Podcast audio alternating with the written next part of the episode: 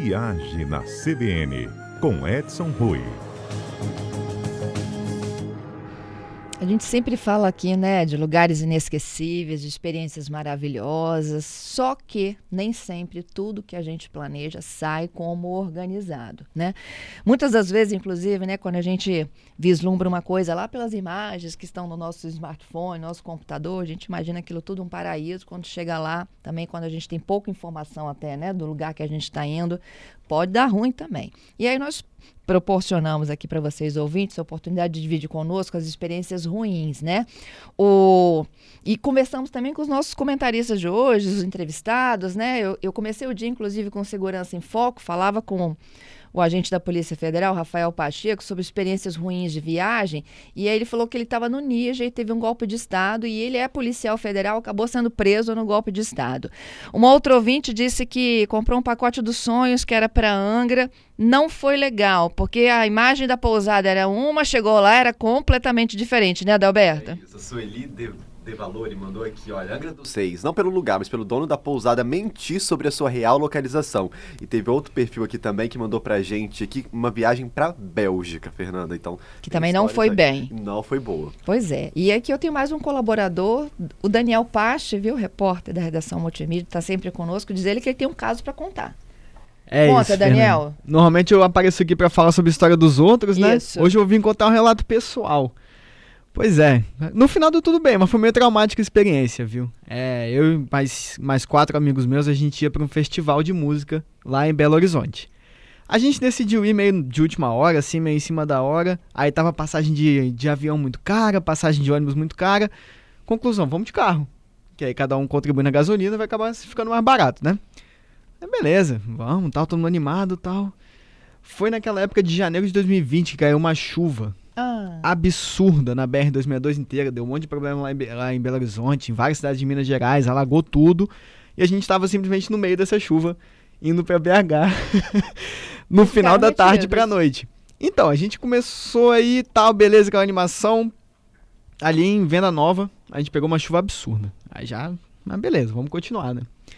Fomos indo, e aí, cara, era cenário assim de terror mesmo. A estrada completamente vazia, porque ninguém queria passar. Era barreira caindo do nosso lado, pirrambeira se formando do outro, barreira caindo no meio da estrada, a gente passando no acostamento para conseguir seguir viagem, mas o nosso pensamento foi: se a gente tentar voltar, a gente vai ficar parado, então é melhor ir continuando até onde dá. Chegamos ali. Eu não lembro direito onde é o nome da cidade, mas enfim, numa parte que assim tem um divide assim que você tem que entrar ou você segue para desviar por Ipatinga. Tava tudo alagado. A gente teve que dormir dentro do carro, estacionado no posto de gasolina, até a chuva baixar. Dormimos, acordamos, isso da sexta para sábado, né? No sábado, no, no sábado acontecia o festival. Acordamos 6 horas da manhã no sábado para seguir viagem. Pegamos um trânsito absurdo por causa da, da chuva em Belo Horizonte. O festival começava meio-dia, a gente chegou no nosso hotel às 4 horas da tarde.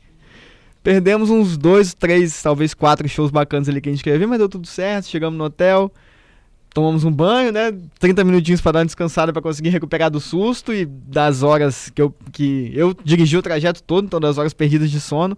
E fomos pro festival, conseguimos curtir, foi bem bacana. Mais o susto dessa estrada da 262. Vocês sabem que a 262 já é meio perigosa, né? Isso aí. Aí com bastante chuva, então deu um susto maior ainda, mas no final deu tudo certo. Vocês conseguiram assistir? Conseguimos. Pegamos ali, a gente chegou acho que 5 horas da tarde, 5 e meia da tarde no festival. Foi bem bacana, o festival foi maravilhoso. Tava época de verão, então o sol se põe mais tarde. O problema foi o perrengue para chegar.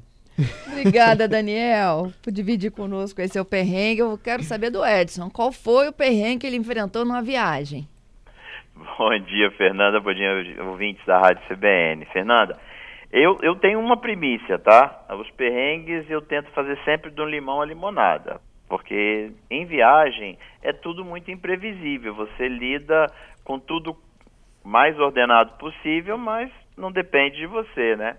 Mas tem muitos perrengues. Eu posso citar, por exemplo, em 91, é, eu estava é, é, é, em Jerusalém, quando teve a primeira guerra do Golfo, caiu um escude em Haifa. Meu eu Deus. lembro de 1989, é, eu estava em Pequim, fiquei preso durante quatro dias a mais em Pequim, porque não podia sair ninguém do país, com a invasão da Praça da Paz Celestial.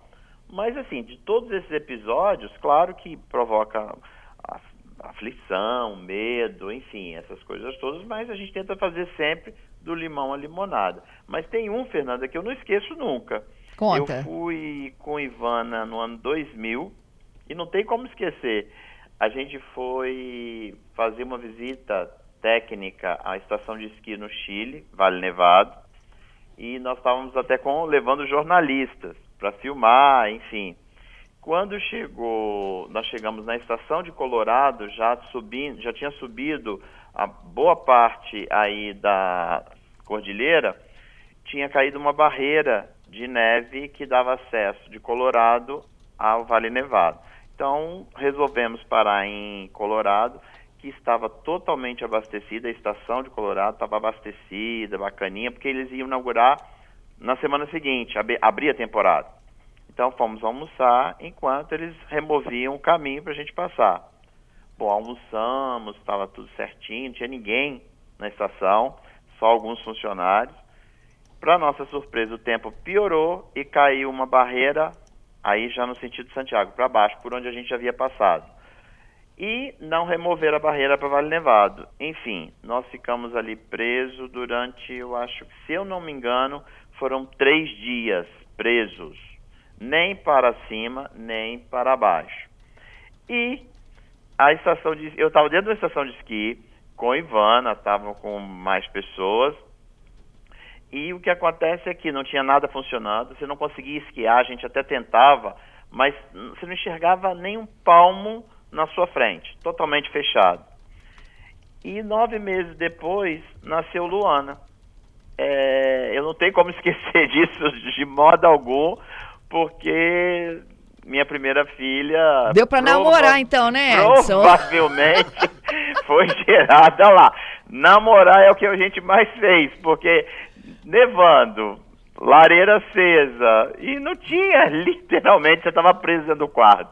Só saiu para fazer refeição, e às vezes nem isso, porque o restaurante estava em processo de abertura. Estavam equipados, mas a gente namorou à vontade. Oh, então, mais do que limonada isso.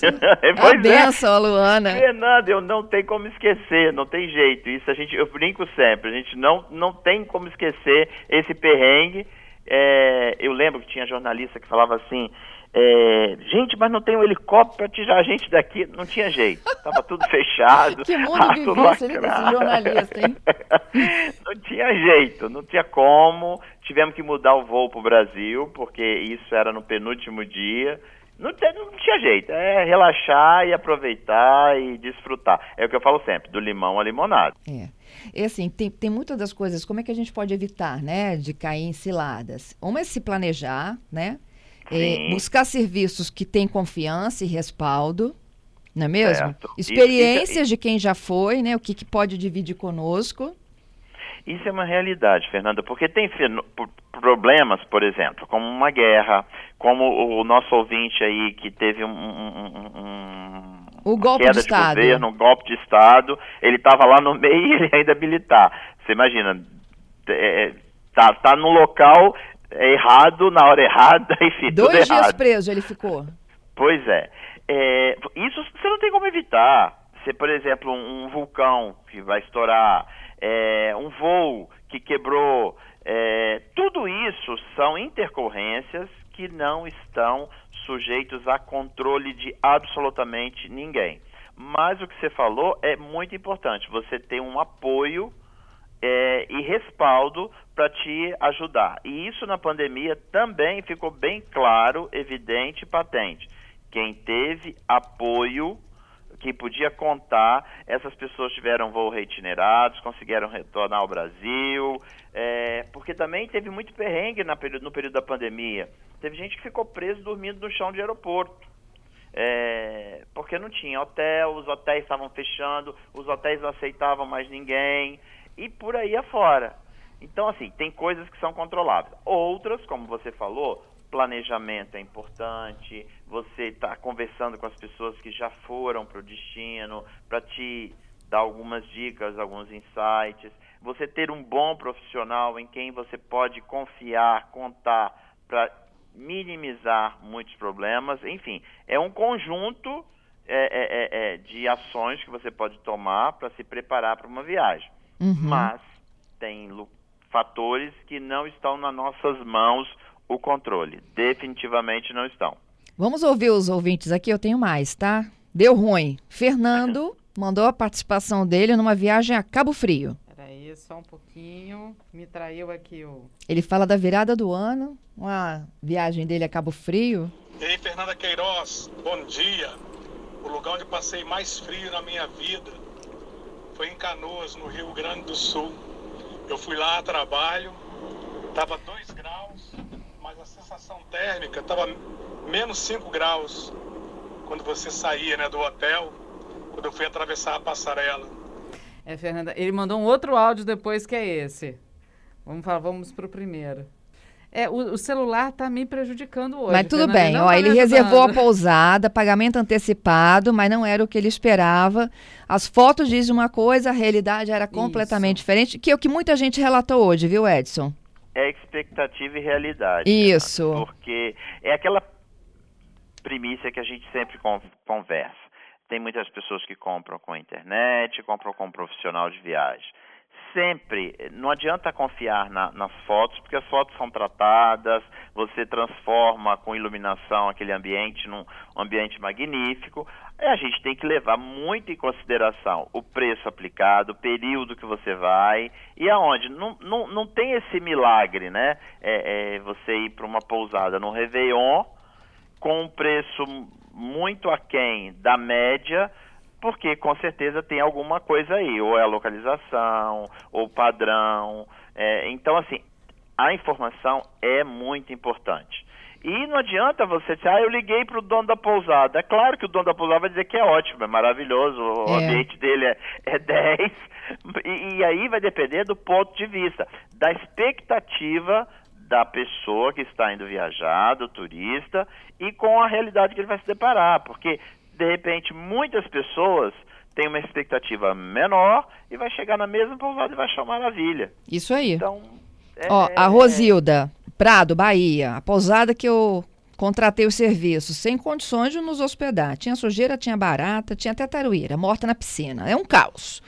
Bom, o bom é que era fora de época, e aí o, o, o pessoal, a equipe lá no do atendimento, reconheceu que eles estavam é, impossibilitados de permanecerem, estornou o valor, aí eles saíram da cidade e encontraram uma outra maravilhosa, é o limão a limonada, não é isso? Ele conta Exatamente. que o mesmo aconteceu também a Rosilda numa outra experiência em São Paulo. A Renata, ela diz que o mico dela foi que ela ficou muito longe do centro numa viagem a Mykonos, na Grécia. É, perto de uma praia, ela não alugou o carro, diz que Mykonos não é feito para pedestre. Não, não, tem semáforo, não tem calçada, é tudo isso, Edson? É. Míconos não é feito para pedestre. Míconos é caríssimo. Se a gente estiver falando no período da temporada que vai de junho até início de setembro. É, as pessoas querem ficar ali na Little Venete, que é onde está o Buchicho. Uhum. Tem poucas pousadas ali, poucos hotéis. A grande maioria está do outro lado da ilha. Então aí Mykonos é um lugar que você, se você tiver com as perspectivas também de ficar no outro lado para voltar para Liro Venice toda noite, para todo dia ir para o Buchicho ou toda tarde, esqueça. É uhum. o perrengue que ela está passando. Você é tem que curtir a praia lá onde você estava. Muito obrigada, viu, Edson, pela sua participação, hein? Até quinta. Até quinta.